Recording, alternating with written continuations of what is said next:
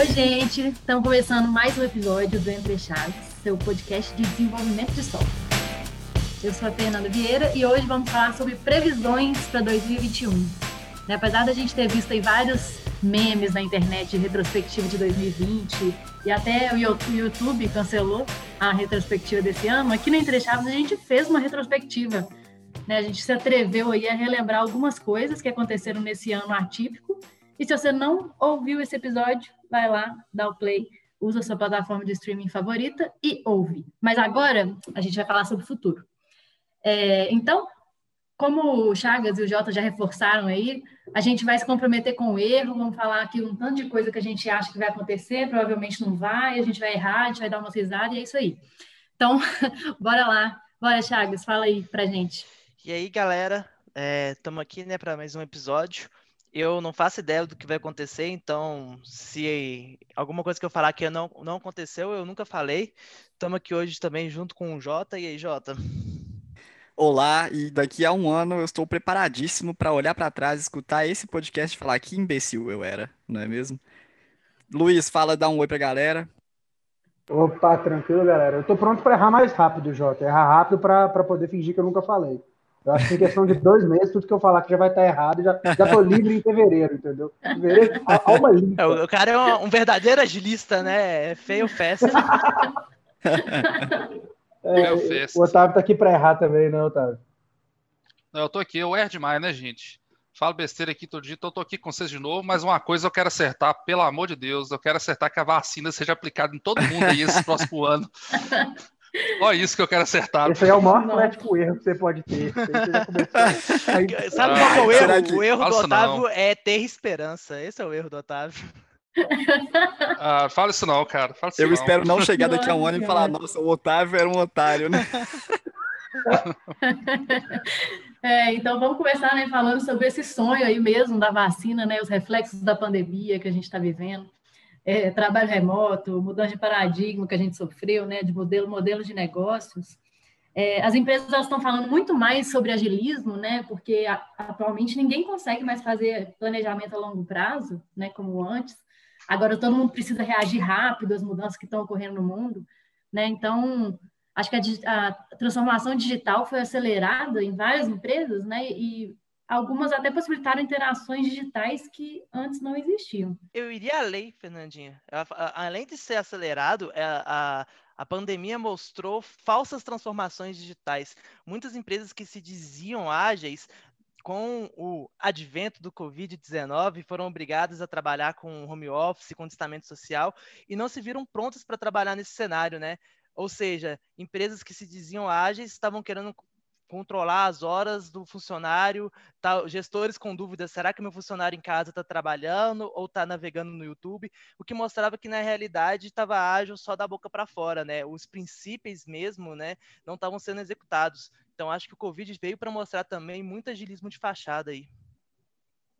Nossa, tem razão, exatamente, né? Esse microgerenciamento aí das empresas, é exatamente assim, esse medo, né, das pessoas pararem, pararem de trabalhar em casa e na verdade o, cenário que a gente viu foi o oposto, né, de muitas pessoas trabalhando até mais do que do que antes no escritório.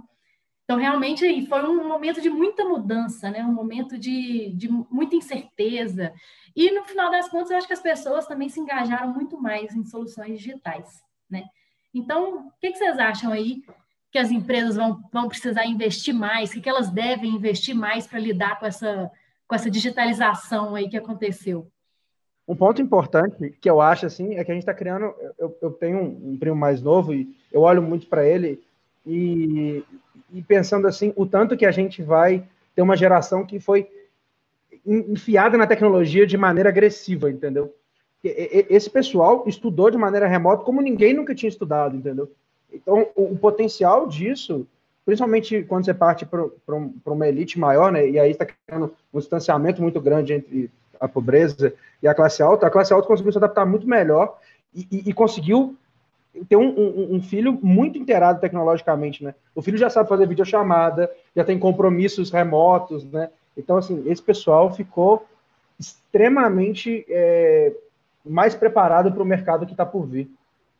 Bom, na parte dos investimentos, igual a Fernandinha comentou, eu acho que o principal aí é, às vezes, tem, tem que investir bem em segurança, porque levar o computador, começar a trabalhar de casa, para muitas empresas que não investiram muito em ter um bom túnel VPN, em ter uma, uma segurança de firewall bem, bem rebuscada aí, sofreram aí com invasões aí, ransomwares aí, por conta de por conta de algumas pequenas falhas ainda nessa configuração expressa que teve do pessoal ter que ir rápido para o home office. Então, assim, vamos fazer uma VPN, vamos fazer tudo, tudo aqui rápido para a galera começar, começar a trabalhar de casa. Isso acabou abrindo muito, muito, muitas brechas para caras, pessoas mal intencionadas entrar, invadir empresas e fazer um estrago danado. Então, isso é muito interessante que você está falando, Otávio, porque não apenas o investimento na tecnologia vai ser necessário, como também a, o investimento na capacitação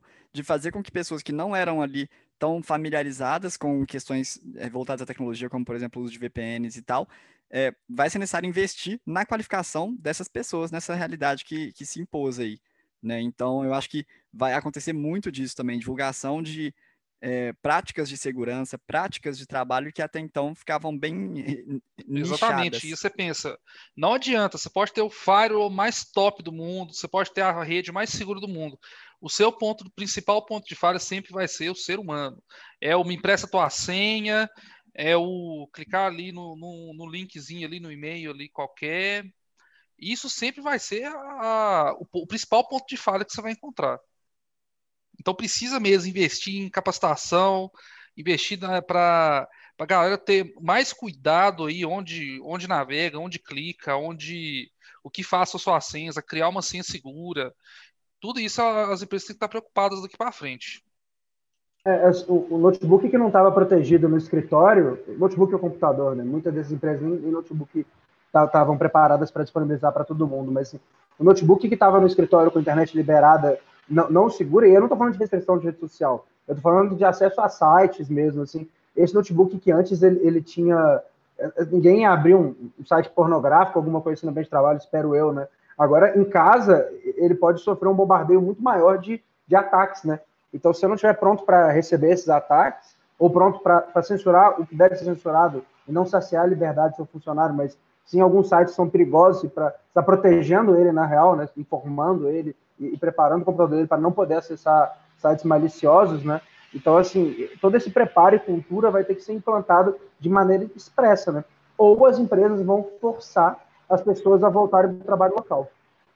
Eu sou um pouco mais pessimista, gente. Eu acho que vai acontecer um, um boom inicial com investimento em segurança e no próximo orçamento, revisão de orçamento vai ser cortado de novo. Porque deveria ser, não deveria ser assim, né? Mas eu ainda acho que muitas empresas são muito imediatistas, né? E o investimento em segurança ele é um investimento preventivo e um investimento a longo prazo. Então, sei lá, eu sou um pouco pessimista em relação a isso. Ah, eu, eu sou mais radical. Eu acho que essa mudança que veio aí, ela, ela foi muito mais nas bases da forma como se trabalha do que, a, do que o que você está descrevendo, Chagas. Ah, isso não, sim. até um outro questionamento, né? Que é assim, o trabalho remoto, ele vai durar mais do que a Covid? Ou assim que sair a vacina e a população estiver 100% imunizada, vai todo mundo voltar exatamente ao que era antes? É. é. Tomara que o trabalho remoto dure mais, né? Será que a gente vai, a gente vai adotar um modelo híbrido, né? Será que a gente vai adotar um modelo então, mais Eu acho que algumas empresas, tipo a DTI, que tipo, conseguem provar o valor de, de maneira remota e que tem um interesse muito grande das pessoas, outros players grandes do mercado de tecnologia também já oficializaram trabalho remoto, tipo, posso falar que é a Nubank, que tem um amigo meu lá que me contou esse dia que é oficial remoto. É, eu, essas empresas tendem a um modelo híbrido, o escritório aberto e vai lá se quiser. Mas tem muitas empresas que vão é, obrigar as pessoas a voltarem mesmo e eu, eu nem sei como esperar. É, as empresas que estão exercendo agilidade de fachada estão uhum. só esperando o Covid para poder continuar exercendo, exercendo agilidade de Chagas, fachada. algumas deles. nem vão esperar, entendeu? É, é, esse é o meu ponto. Assim. Algumas já estão é, pressionando. Algumas já estão até voltando, né? É, algumas já até voltaram, entendeu? Tem empresas que voltaram a trabalhar localmente como se nada estivesse acontecendo, né? É, mas pior que eu acho que esse negócio do trabalho remoto, né, dessa operação meio distribuída das empresas, é um negócio que que faria tanta diferença, né, assim, para o crescimento da, das próprias empresas. Imagina, né, as empresas com trabalho remoto, elas terem possibilidade de contratar gente em qualquer lugar do mundo.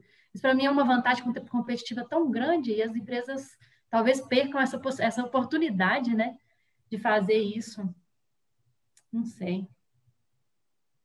Com certeza, isso muda a dinâmica do mercado também, né? Existem empresas que antes ficavam restritas a uma cidade, agora não estão, e por causa disso, as empresas em outros lugares têm também que ficar de olho nessa concorrência que chega permeando aí várias, cruzando, na verdade, várias fronteiras. É, eu tenho uma esperança que isso, de alguma maneira, traga uma distribuição de, de renda melhor. A gente tem lugares que não eram polos tecnológicos, que podem começar a ser polos tecnológicos, isso pode trazer uma renda maior para aquela população. É, é uma esperança minha que isso distribua melhor. Por exemplo, aqui a gente é, era estiado na sede da DTI aqui de, de Belo Horizonte, né?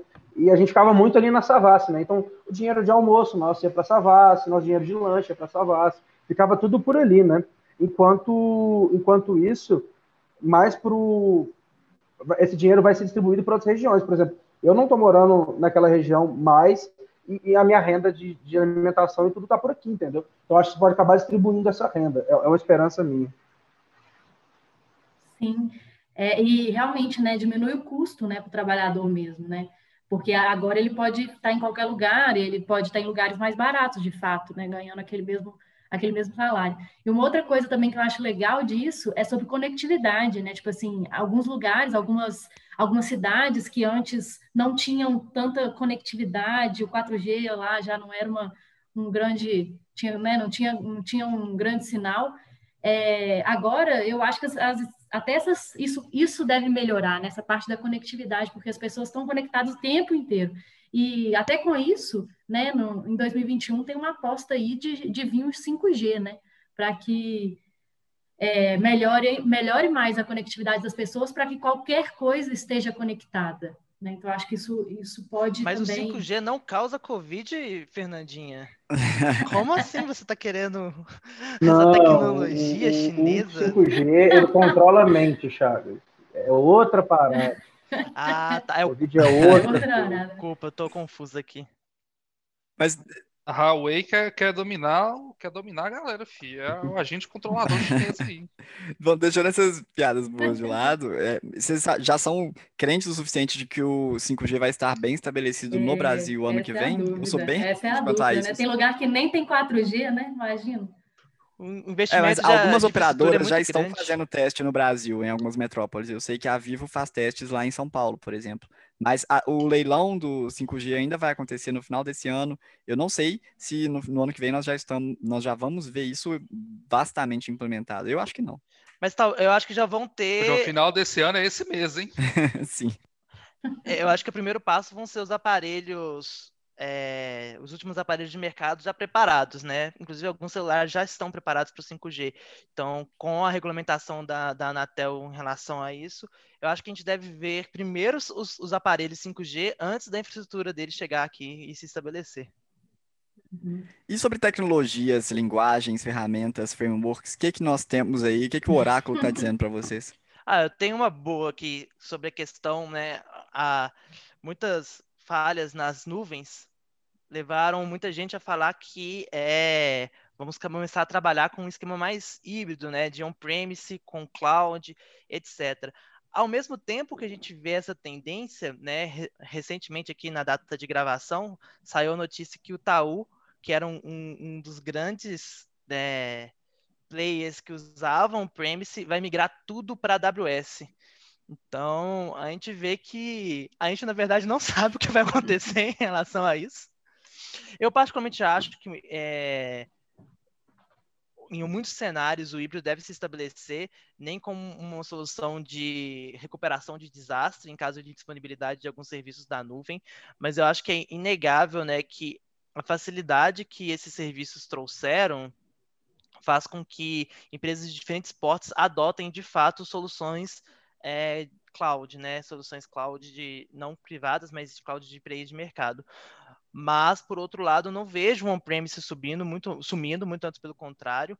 É, ele ainda ocupa grande fatia, eu acho que inclusive mais da metade dos né, serviços web são on-premise, Então, é, ao contrário do que foi pensado no passado que acabaria é, soluções disso, eu vejo que eles vão continuar firme e forte aí em, em 2021. É, mas eu ainda tenho muita fé na migração de grandes players para a nuvem, pela, pela praticidade que a nuvem traz e pelo, pelo controle de custos que ela traz também. O movimento de Itaú é um movimento que, que eu vejo com, com, bons olhos, mas que eu acho que as pessoas vão começar a tomar mais cuidado é, é em qual, em qual região da AWS está colocando, talvez colocar mais perto aqui, fazer talvez em duas regiões, talvez usar duas nuvens para uma determinada operação um pouco mais, mais sensível, né? Talvez a gente comece a olhar para isso com, com mais carinho, dados os problemas que a gente teve esse ano com, com essa arquitetura. É, falando até desses problemas né, né, que a gente teve esse ano, acho que com a AWS principalmente, né, desses ataques cibernéticos e tudo mais, a gente também teve um, um problema, uma preocupação muito grande né, com a privacidade de dados. Então, antes até da, da gente falar mais um pouco de, de, tendências tecnológicas, vamos falar também sobre, sobre privacidade dos dados, né, que a gente tem aí da LGPD, que entrou em vigor, mas que as multas mesmo só vão começar a ser aplicadas em agosto de 2021. O Ministério da Saúde ficou bem feliz é. com isso, né? com essas sanções a serem aplicadas ano que vem. Exatamente. Eu acho que isso tem tudo a ver, até com o que vocês falaram, né, da segurança de de, disso está sendo mais tá, tá, mais na boca do povo, né? Assim, tá todo mundo se preocupando mesmo com a segurança, né? Porque tem tá tendo ataque o tempo inteiro, os ataques provavelmente vão continuar em 2021, né? Ou vão aumentar até, né? então, é, vocês têm, o que vocês pensam assim sobre isso, sobre LGPD? É, sobre, sobre LGPD, Fernandinha, o, nós já temos até um, já tem um exemplo aí, se quem, quem procurar no Google e procurar quem já foi processado e vai encontrar, mas já, já tivemos empresas processadas e que perderam já por conta da LGPD já. E já, já tiveram que pagar a multa por conta disso. É, o que começa mesmo em, a partir de, de setembro é, são as, as sanções, né? Então, assim, empresas que não estão ali muito bem alinhadas com todas as, as diretivas que a LGPD vão pregar, vão começar a sofrer algumas sanções governamentais por conta disso. Mentalizei Vai adiar. Ah, vai adiar. Não, não, não. não, agora, agora, agora sim. Agora, agora todo mundo pode se preocupar só em 2022 mesmo. Ah, e eu queria só ressaltar que a, as sanções elas podem incluir uma multa que é em cima de 3% da receita anual da empresa. Não é sobre o lucro, lucro líquido, é sobre a receita total da empresa. Então, é algo que vai trazer uma mudança, talvez, no jogo muito grande, se for de fato aplicada se aplicasse sobre o lucro, ia ser até um pouco engraçado, porque muitos desses, desses players grandes de, tecnologia operam no prejuízo, né? Durante um bom tempo, assim, operam na base de investimento e prejuízo, porque é mais uma visão de futuro, né? É mais um, um podcast de previsão de, de, de, de outras pessoas, né? Que aquilo vai dar um sucesso, se fosse em cima do lucro, aí eles falam assim, ah, não, então tá, tá de boa, então vocês vão ter que me pagar um valor que eu tomo prejuízo, então tá tudo bem, né? Multa é. Nisso a gente percebe que a gente não sabe nada sobre isso. Né? Não, é, eu acho realmente que a LGPD vai, é, as sanções vão, vão adiar. Eu, eu acho que eu não, não tenho sentido movimentação de mercado se importando com isso da maneira que deveria, considerando a urgência que, que isso está, entendeu? E, então, eu, eu, não, eu não vejo outra forma a não ser a gente adiar de novo isso. A gente, assim, né? Eu não tenho poder sobre isso, da real. Mas eu não vejo outra forma a não ser ser adiado de novo porque você começa a aplicar as sanções assim é, em cima dessas empresas, você vai travar um mercado forte, entendeu? E eles, eles têm lobby. Bom, mas, cara, ela já tem um ano para se, pra se adequar às regras. É, tá parecendo cyberpunk isso aí, é, toda hora a dia. Eu acho que. Essa doeu, essa não foi engraçada, não. Eu acho que ano que vem, vem, vem, vem sim, de fato, porque já teve esses adiamentos. Né? É. Falando de outra questão tecnológica, na verdade, tem é, uma tecnologia que todo ano é o ano dele, que é o, o, low code. Todo ano fala, não, esse vai ser o ano do low code. Agora ele vai deslanchar. O que vocês acham em relação a ele para 2021? Não deslancha. Próximo. não, mas eu acho sinceramente que não deslancha. Acho que ele, ele vai ganhar uma fatiazinha de mercado, mas deslanchar, não, não, não, não, não vejo isso rolando. Eu, eu tive experiências com low code há muito tempo atrás, então posso estar um pouco desatualizado sobre, mas eu não, não consigo ver tanto futuro assim, não. Eu acho que o fato dele pecar muito ali na questão de customização e até onde você consegue estender as ferramentas que você consegue criar usando low ou no code, vão realmente ser uma barreira impeditiva. É outra questão que eu acho também que é uma barreira forte é muita, muitas vezes essas plataformas de low code são vendidas lá nos níveis de, de C-level lá como a grande bala de prata para resolver os problemas, né? E na hora que chega efet, efetivamente para poder botar isso na prática, para entregar, efetivamente, elas não, não atendem 100% que o que essa galera vende, acaba vendendo. Então acho bem difícil e muito desenvolvedor ainda torce muito nariz ainda para essas plataformas. Na minha visão, assim, sendo usado da forma certa para o objetivo certo, o low code a gente ganha muito tempo. O problema é que é, muita gente está querendo usar isso para tudo. Um, um, você desenvolve lá um, um API, por exemplo, lá em low code, para poder validar uma hipótese, uma ideia. Ali ela vai aguentar ali, é, 50 usuários por minuto ali, uma coisa assim bem simples. Aí já chega o negócio querendo ter mil usuários por minuto ali e o negócio não vai aguentar. Aí acaba que queima a ferramenta à toa, assim. Não é culpa da ferramenta. É, eu, tenho, é. eu, tenho, uma curiosidade muito grande, assim, é, é muita curiosidade compartilhar com vocês aqui. É, há muito tempo atrás eu, eu, eu estudei uma dessas linguagens, no, linguagens entre aspas, né? É, no code, low code, e ela é muito forte em Portugal. Ela é realmente forte. Você acha muita vaga de emprego para ela em Portugal. Eu queria muito ver como é que são os sistemas lá, né? Porque Portugal deve bater igual, não igual o Brasil bate, que o Brasil é muito maior, mas deve bater com uma força grande de aplicações, né? Talvez seja um desconhecimento nosso em como fazer esse cara funcionar, porque não sei, eu, eu, eu também estou muito essa linha do Otávio de que isso vem muito vem muito de cima e, e, e com cara, pouca efetividade na ponta. Quando sair a vacina, é. você já tem então uma passagem de avião para lá, Luiz, para contar para nós como é que é. não, eu quero e... saber que alguém me conte. Com você, Jota, para viajar pelo mundo e me contar. Em relação a outros conceitos aí que o povo vem falando também, né, de tendência tecnológica para 2021, tem a Internet of Behaviors, né, sei lá, Internet de comportamentos. Eu perguntar e, o que, que é isso. e, eu também não sei eu ouvi falar também dessas coisas que estão que entrando aí. É, Internet, Internet of Behaviors. Oi? Of Behavior. Calma, eu tô pesquisando aqui. É assim, né? É. Fala que é... Se não tiver, se não tiver na Wikipedia, lascou. É porque não existe, né? Não. É, é, mas fala que é tipo, são as tecnologias, é, muitas tecnologias captam e utilizam muitos dados, né, que a gente gera no nosso dia a dia. Talvez é até talvez é uma coisa que a gente já esteja usando, né? São coisas que ficam utilizando os dados que a gente gera o tempo inteiro.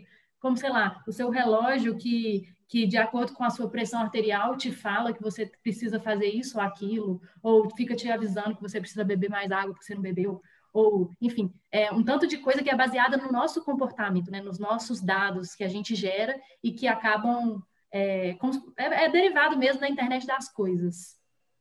Vocês estão é, é, a internet das coisas, mas a coisa sou eu, né, Fernandinha? É, é isso, é tipo isso, é tipo é, isso. Internet das coisas, a internet dos nossos comportamentos. É, tipo isso. Ué, marketing já faz isso, né? Olhando nossos comportamentos para poder é. vender coisas. Ó, gente, eu só, tenho, eu só tenho uma coisa a declarar sobre isso aí e espero que ela não, não aconteça. Isso aí é quase. Isso vai virar Skynet, hein? É. Bom, e como o único defensor aqui do front-end nesse grupo de pessoas, que eu considero muito, Isso, mas cara, eu sou fã do front-end, eu já te falei, eu só não sei fazer direito. É, vamos falar sobre front-end. eu, eu não acredito. Eu sou só ignorante, né? Não é que eu não gosto. Eu tô puxando aqui uma listinha do lado dos números da Mega Sena, que eu vou acertar aí no dia 31. É... O que, que eu tô pensando que pode acontecer nesse cenário do front-end louco ano que vem? Eu acho que é, não vai ter nenhuma mudança fundamental comparado ao que já existe. Isso é uma coisa que eu estava conversando com você, Chagas, outro uhum. dia, né? Que talvez mude ali só alguma coisa no WebAssembly, que é a coisa que mais foge, assim, de tudo que a gente conhece, né?